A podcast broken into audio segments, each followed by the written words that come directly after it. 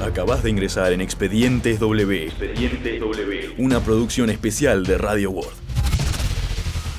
A partir de ahora vas a descubrir historias que no sabías que tenías que conocer. Expedientes W. Investigaciones exclusivas realizadas por los alumnos del Colegio World. En este capítulo, Días de Radio y Guerra. A 40 años de la Guerra de Malvinas te contamos cómo actuó la radio durante el conflicto. Días de Radio y Guerra.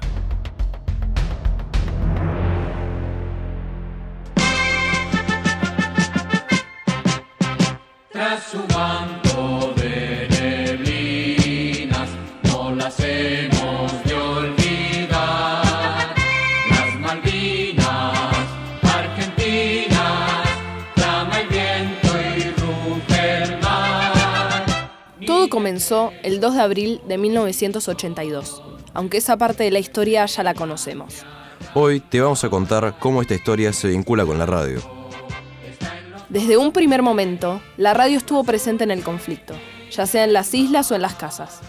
Ese mismo día se emitió en cadena nacional el siguiente comunicado a toda la Argentina. Transmite LRA1 Radio Nacional Buenos Aires, Argentina y LS82 Canal 7 Argentina Televisora Color directamente desde Casa de Gobierno. Comunicado de la Junta Militar.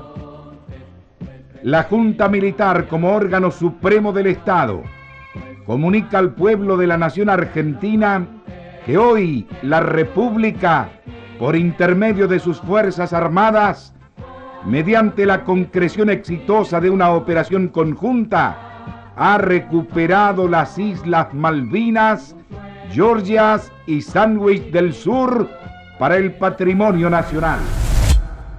A partir de entonces, toda la sociedad vivió pendiente de los comunicados que informaban las alternativas del conflicto. Al mismo tiempo, la propaganda de la dictadura invadió todas las emisoras con un jingle que invitaba a todos los argentinos a vencer. Ganemos la batalla en todos los frentes. Vamos, argentinos, vamos a vencer. El futuro sigue su camino, argentinos a vencer.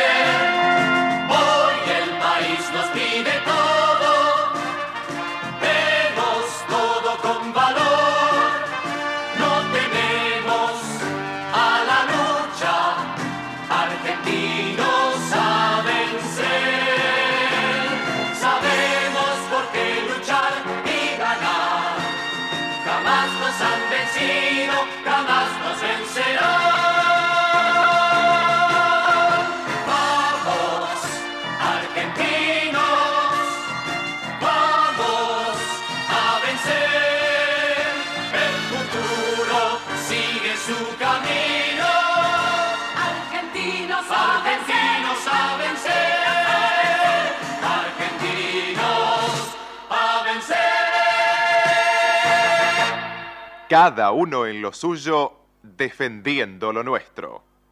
Argentinos, a vencer. Pero antes de que se iniciara el combate en las islas, tuvo lugar otra guerra, menos conocida, cuya protagonista fue la radio. La guerra psicológica fue un periodo de tiempo en donde ambas contrapartes intentaron llegar y afectar el pensamiento de los ciudadanos de ambos países de diferentes formas, principalmente para desalentarlos de sus posiciones.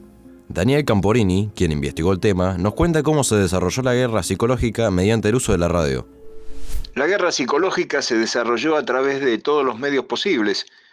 En la radio, más allá de las emisoras oficiales desde Buenos Aires, Radio Nacional y Radiodifusión Argentina al Exterior, y la BBC desde Londres, los británicos pusieron en el aire una emisora clandestina llamada 971, Radio Atlántico del Sur, que operaba en la frecuencia de 9.710 kilociclos en la onda corta, la que en realidad salió al aire como respuesta a la que el Servicio de Inteligencia del Ejército había creado y que se identificaba como Radio Liberty, la que también empleaba una frecuencia en la onda corta. Argentina creó la Radio Liberty, donde la principal voz era la de Silvia Fernández Barrio, la locutora que hablaba en inglés con el objetivo de desalentar a los soldados británicos.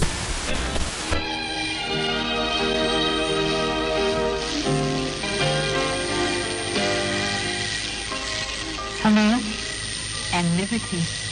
I have decided to show myself to the world from a place which is very far away from you. Hola, yo he decidido mostrarme el mundo desde un lugar que está muy lejos de ti. Las Islas Malvinas, Sandwich South y Georgia Island. Soy una voz, un espíritu, una compañía. Probablemente ahora pueda decir que el mundo escucha cuando los argentinos hablan. speaks. En diálogo con Radio World, Silvia Fernández Barrio nos cuenta, 40 años después, cómo vivió esta experiencia en primera persona. Se grababa, creo que era radio municipal, este, y mm, era todo hiper, súper secreto, súper secreto. Nadie tenía que saber nada y esto no se podía hablar nada por años, nadie habló nada. No nos veíamos entre nosotros. Yo recibía, iba a ese lugar, me daban los papeles y los miraba y si veía que eran un poquito agresivos, los cambiaba un poco. Nada más. En Liberty, como en cualquier radio, la música tenía un rol protagónico. Era la música que escuchaban los ingleses en ese momento, que me imagino los Beatles seguro estaban, este, pero después no me acuerdo, no me acuerdo mucho más qué música era, era toda época, toda de esa época. Eh, música que les hacía eh, tener nostalgia del, lugar de donde venían y después los deportes y entonces se les decía, bueno, imagínate que podrías estar en tu casa con tu familia escuchando este partido, se ponía un pedazo del partido, se ponían los resultados del partido, así que este, pero bueno, más o menos era eso. Enrique Alejandro Mancini, quien falleció en 2008, tuvo a su cargo la dirección y selección musical de Radio Liberty. A lo largo de su vida, mantuvo en secreto esta misión y tiempo antes de su muerte, en diálogo con Radio Provincia, contó cómo se gestó la emisora en tiempo récord y con un elenco reducido. los tiempos para organizar las cosas con Silvia Fernández Barrio, que era la que tenía mano, con un traductor de Telam, con un es un muy buen escritor, generalmente la gente lo conoce por su comicidad, pero es mucho más que eso, un gran libretista, un autor de teatro. Decía que con esos cuatro elementos nos reunimos y empezamos a esbozar lo que iba a ser el mensaje de Liberty. ¿Qué contenía ese mensaje? Bueno, ese mensaje era un mensaje de 40 minutos y que, bueno, tenía todo lo de los Beatles, todo lo de los Bee Gees, todo lo de los Rolling. Good evening, Mr. Dibson. This is Liberty speaking. Buenas tardes, señor Gibson. Este es Liberty. Es muy probable que en estos momentos estés leyendo Chesterton, o Noel Coward, o escuchando la música de Bela Bartok, en una hermosa casa de Berga Square. También es posible que esté interesado en conocer lo que el político William Words dijo del otro lado del mundo. Y uno de los que tiene la mejor chance de convertirse en el senador por el estado de California en las próximas elecciones. William proclamó a la gente que participa de la marcha por las calles de Los Ángeles que Inglaterra está actuando con una mentalidad colonista. Varios años después que las Naciones Unidas exhortaran a abandonar los archipiélagos del Atlántico Sur. Los británicos, por su parte, crearon la Radio Atlántico del Sur, que transmitía en español a nuestro país, aunque no con acento argentino. El 19 de mayo de 1982 se lanzó el primer programa desde el Reino Unido con un teniente y jefe de escuadrón de la Marina Real hablando, en español como locutor.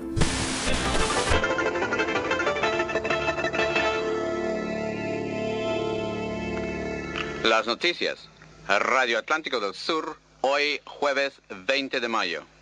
La primer ministra inglesa, la señora Thatcher, ha dejado a los parlamentarios sin duda alguna que la solución militar es la única opción que existe para solucionar la crisis de las Malvinas. Muy buenas noches, estimados oyentes. Radio Atlántico del Sur transmite de las 20 a las 23 horas cada noche en la banda de 9,71 MHz.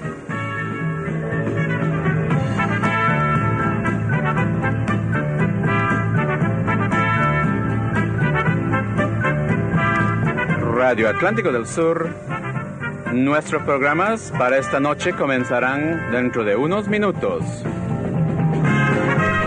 En Puerto Argentino, mientras tanto, una de las primeras acciones de guerra fue la toma del servicio de radiofusión de las islas. Nos cuenta este episodio Dalien Caporini.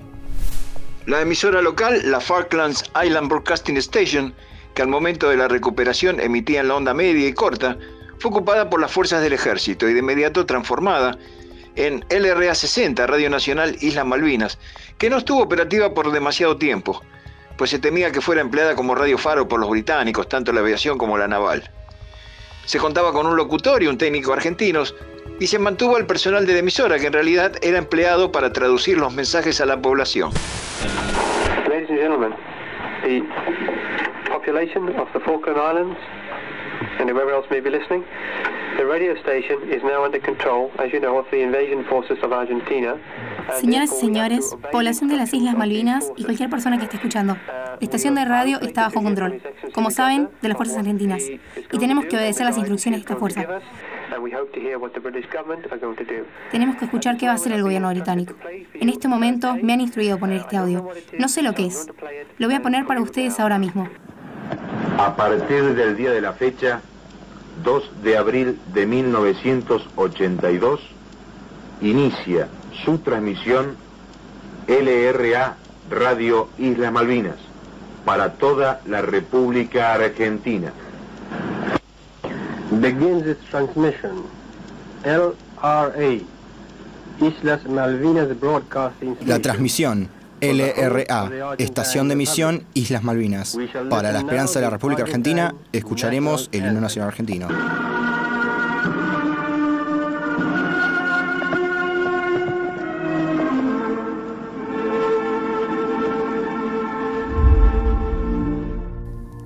La experiencia de LRA 60 Radio Nacional Malvinas duró poco. Con el inicio de los combates, los militares decidieron cesar las transmisiones para no dar datos al enemigo. Ahora bien, la pregunta que queda en el aire es, ¿verdaderamente incidieron en la guerra estas emisiones? ¿Hasta qué punto fue efectiva la guerra psicológica? Nos lo cuenta Daniel Camporini, como radioaficionado e investigador del tema. Tanto Radio Liberty como Atlántico del Sur pasaron inadvertidos para el gran público. Tan solo los diexistas y radioaficionados estábamos al tanto, pues estuvimos a la búsqueda de sus transmisiones.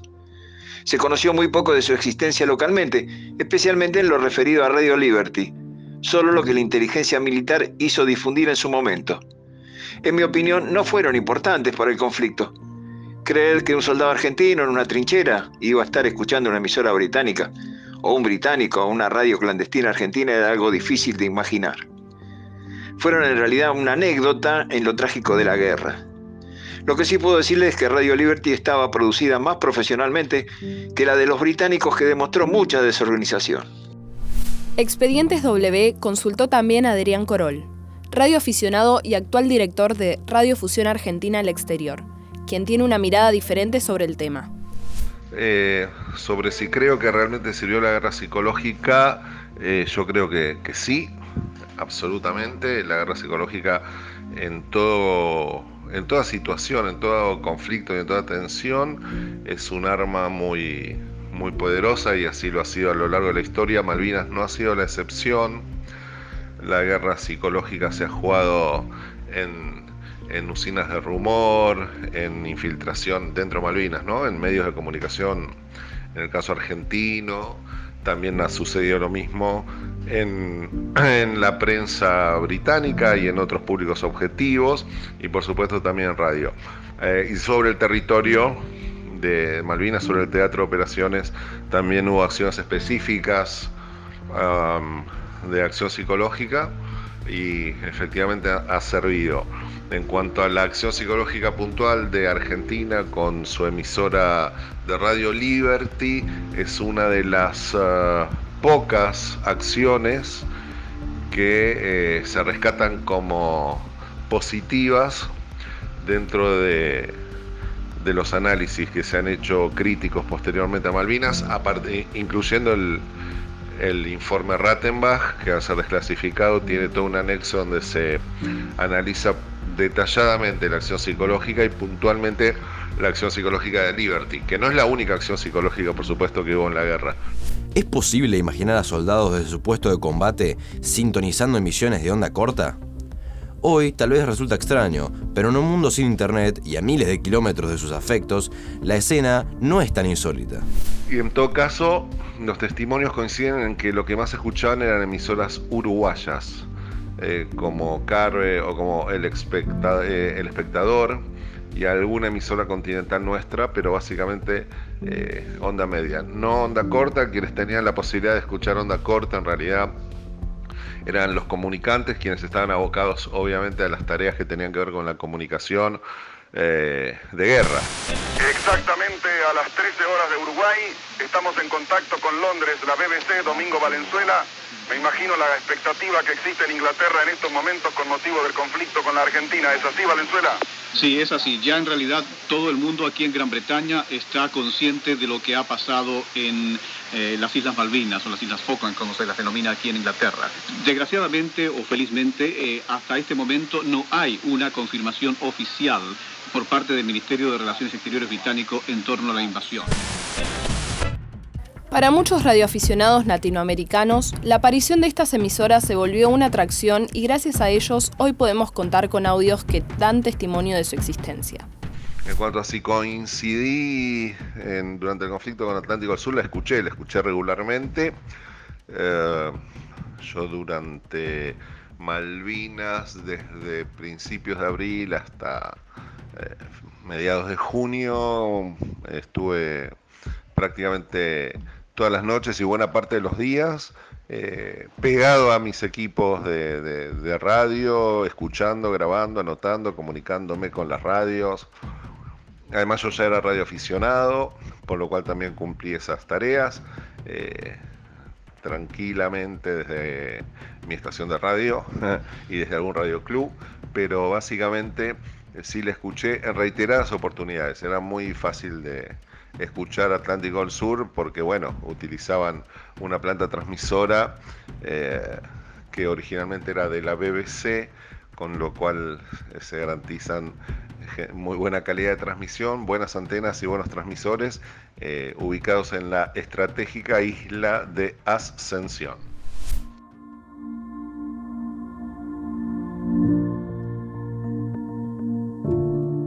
Ya hablamos de lo que sucedía en las islas con la radio, pero ¿qué pasaba en el continente? ¿Cómo hacían los argentinos que sospechaban de la información oficial de la dictadura para enterarse de lo que realmente sucedía en las islas? Nos lo cuenta Adrián Corol.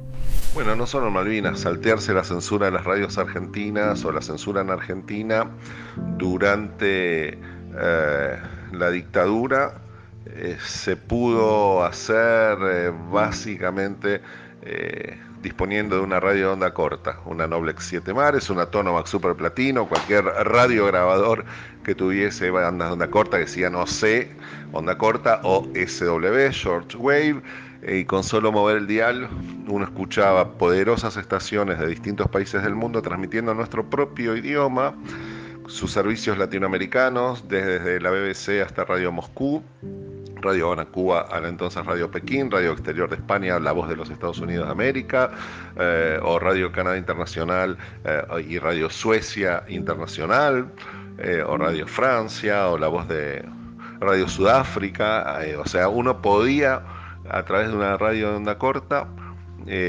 enterarse muchas veces en países que estaban a miles de kilómetros de cuestiones que estaban sucediendo a, a 20 cuadras de nuestras casas.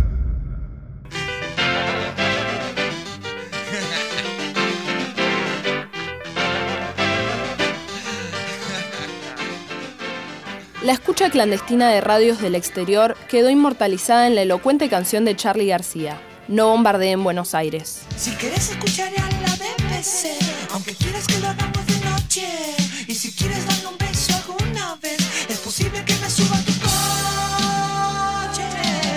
Pero no bombardeen Buenos Desde su programa radial matutino, Bernardo Neustadt, uno de los periodistas más influyentes del país, daba un panorama de la realidad de aquellos febriles días en donde las negociaciones internacionales se combinaban con la inminente posibilidad de una guerra mientras la censura en los medios y el cine se veían como algo natural. 12 grados la temperatura. Galtieri va a las Malvinas hoy. El canciller británico está llegando a Washington. La flota británica está cerca de Santos en Brasil. Costa Méndez a punto de viajar a Estados Unidos el sábado. Esta noche, en tiempo nuevo, el expresidente Alejandro Agustín Lanusse y el ex canciller Oscar Camillón a las 22 en punto en ATC. Nueva prohibición de regreso sin gloria con, sí, la película norteamericana interpretada por John Boy y Jane Fonda, que permaneció prohibida en nuestro país durante tres años hasta que la autorizaron poco antes de la última Navidad, acaba de ser retirada de todas las carteleras del país por una disposición de lente de calificación cinematográfica, que le ha quitado el certificado de exhibición por 90 días. Las razones de esta nueva interdicción, según sus distribuidores, tienen que ver con la situación que vive nuestro país respecto de la recuperación de las Islas Malvinas. Como se recordará, Regreso sin Gloria basa su anécdota en la vuelta de un combatiente de la guerra de Vietnam, tullido y despedido de la vida que gracias al amor que le tributa a una mujer recupera sus mejores vínculos con la realidad y consigo mismo. Durante el conflicto, el sentimiento anti-inglés se propagó en buena parte de la población argentina. Entre otras movidas, se juntaban firmas para cambiar el nombre de localidades e instituciones de origen inglés. Este sentimiento no tardó en llegar a las radios que decidieron dejar de emitir música en ese idioma. Nos lo cuenta Sergio Marchi, periodista argentino de rock. Fue la gente la que pidió que dejaran de pasar música en inglés. No hubo una prohibición estricta de la dictadura, pero eh, le venía bien. Así que eso fue algo que vino por presión de la gente y algunas, solamente las FM, que eran algo nuevo y con mejor sonido, solo algunas radios pusieron más música de rock argentino y las demás pasaron boleros, cantantes en español. O sea que el beneficio que hubo fue para toda música en castellano, se ponía música en portugués, mucha música en francés. El tema era no poner música en inglés, una pavada. Por su parte, Mariano del Mazo, periodista y escritor, considera que la iniciativa de prohibir la música en inglés surgió de los propios militares. Sí, hubo una prohibición de, de la dictadura de, de pasar música en inglés, fue categórico, y en ese momento no fue mal tomado porque a veces se comete el error de, de, analizar cuestiones fuera de contexto. Y en ese momento en el contexto era una Argentina muy, muy tomada por la causa de, Malvinas con una gran un gran cerrojo de los medios de comunicación, una acción propagandística muy fuerte de la dictadura y eso redundó en un chauvinismo que se fue deshilachando a medida que, ya era inocultable el, bueno, el rigor de la guerra. Algunos llegaron a hablar del boom del rock argentino en Malvinas, gracias a la enorme difusión radial que tuvo el género debido a la desaparición del aire de la música anglosajona. Lo cierto es que la popularización de artistas locales abrió la posibilidad de realizar un festival donde todos fuesen partícipes, el Festival de la Solidaridad Latinoamericana. Allí estuvieron los principales exponentes del rock argentino de entonces. Lo cuenta Sergio Marchi. Lo que sí hubo fue un festival que después se contó mal, que era el Festival de la Solidaridad Latinoamericana, que se llevó adelante en la cancha de rugby del Club Obras el 16 de mayo de 1982, que se dijo que eso fue como un apoyo a los militares y fue todo lo contrario. Lo más subversivo para el mundo de hoy, eso sí que es subversivo, es gritarle al mundo, como va armado y como quieren que se arme, algo de paz, algo de paz, algo de paz. Te pide luz mi mente, te pide luz mi amor. Fue un gesto organizado por privados, donde los milicos no tuvieron nada que ver. Después lo transmitieron por televisión y fueron a retirar las cosas que la gente, como yo, llevó. Fuimos unos 80.000, que llevamos algo paquete de puchos, un pullover, eh, un paquete de galletitas, algo para los soldados que estaban peleando en el sur, y solamente se habló de paz en ese festival. Entonces era mucho rock por algo de paz el lema.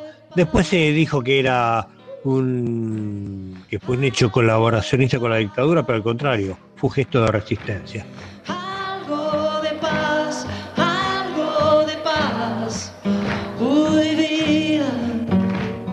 La censura de la música en inglés tuvo un efecto inesperado. Las listas negras de radiodifusión, que durante años habían regido la programación musical de las radios, comenzaron a desdibujarse y aparecieron los huecos para que artistas como Mercedes Sosa o Víctor Heredia volvieran a escucharse por radio. Mariano del Mazo, periodista y escritor. De pronto empezó a escucharse eh, en este mismo instante, que era un tema antibélico de Pedro y Pablo, que había sido censurado. También se empezó a escuchar de Miguel Cantillo y Punch, La gente del futuro. Había eh, temas que quedaron, resignificados por la guerra, como por ejemplo eh, No llores por mi Argentina, de Cerú Girán, que había sido cantado en vivo en marzo del 82, semanas antes de, de desembarco en Malvinas, y frases como No llores por las heridas que no paran de sangrar fueron resignificadas.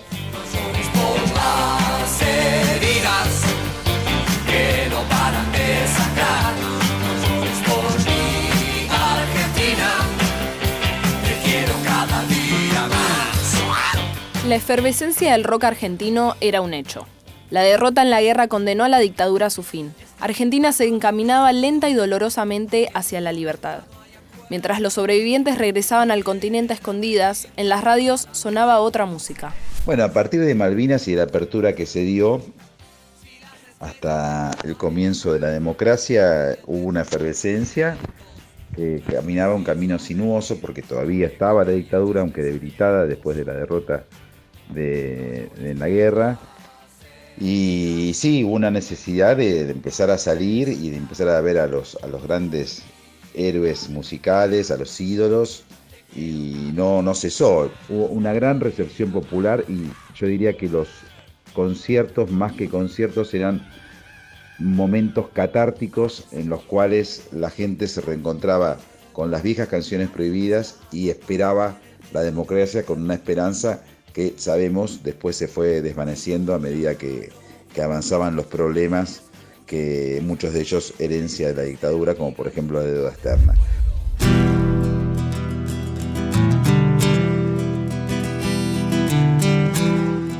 Fue en ese contexto que una canción como Solo le pido a Dios de León Gieco, compuesta en 1978, ante la posibilidad de una guerra con Chile, se convirtió en uno de los símbolos más grandes de la resistencia pacífica contra el régimen militar.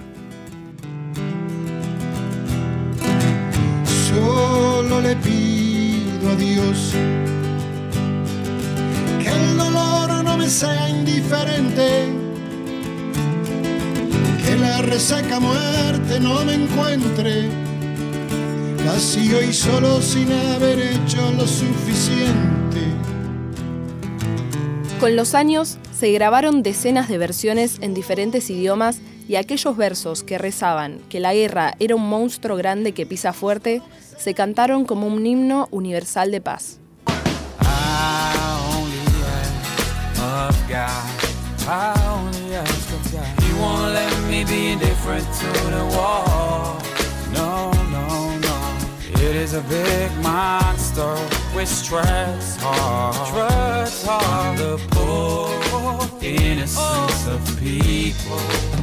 Aquellos fueron días de radio y guerra.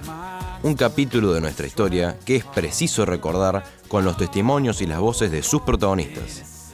Agradecemos la colaboración de Daniel Camporini, Silvia Fernández Barrio, Adrián Corol, Sergio Marchi y Mariano del Mazo. Hicimos este episodio de Expedientes W en la producción periodística Priscila Roldán, Victoria Murolo, Ignacio Crudo Iturri y Mateo Gil. Producción técnica Aisha Bernal, Tiziana Mamone. Investigación: Luisa Álvarez, Santino Gaso, Lucio Spano, Mateo Prego Torres y Gianluca De Bruno. Traducciones: Camila Choi, Julieta Maligne y Dante Pacetti. Guión: Luciana Viernes, Candela Chacoma, María Agustina Dinar y Ezequiel Calle Pacheco. Conducción: Juana Gutiérrez y Santino Galmarini. Coordinación General: Profesor Mariano Faín.